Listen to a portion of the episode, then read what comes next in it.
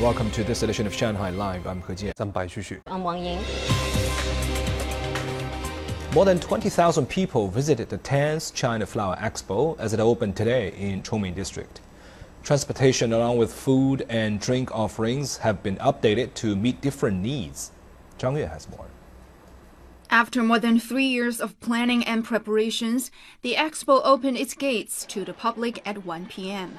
Strict pandemic controls are in place at the entrance, and visitors were seen enter the grounds in an orderly fashion with guidance from employees. Mini trains and electric vehicles are available for those too tired to walk the entire day. I did some research and I already know which venues I want to visit the most, so it will be faster to take the mini train. Restaurants, tea houses, and food trucks serve a variety of meal boxes, barbecued items, and even Sichuan cuisine.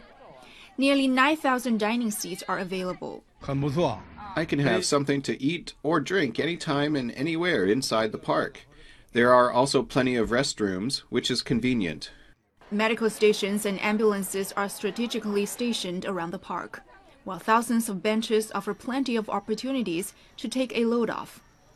Plus, a combination of employees and volunteers are scattered around the site to help visitors. Zhang Yue, Shanghai Live. The Suez Canal ship jam incident from two months ago continues to have an impact on the global shipping market.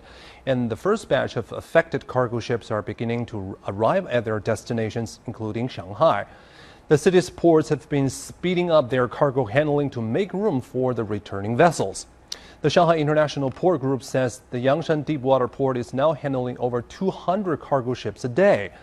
To raise the port's daily capacity, all arriving ships are being asked to complete their loading and uploading operations within 24 hours instead of the previously mandated 36 hours.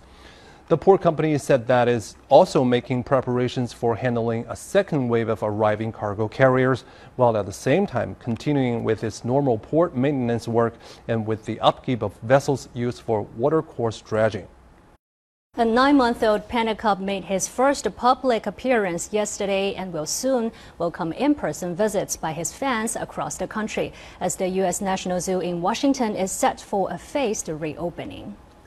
The cub named Xiao Qiji, or Little Miracle, is the son of Tian Tian and Mei Xiang, who gave birth to him in August at age 22, thrilling zoo officials who thought she had a slim chance of having a fourth healthy cub. Mei Xiang and Tian Tian have been living in the National Zoo in Washington since 2000. According to the Wildlife Conservation Association, the panda family will live in the U.S. until the end of 2023. The zoo will open today at 20% capacity, admitting 5,000 to 6,000 visitors on a daily basis.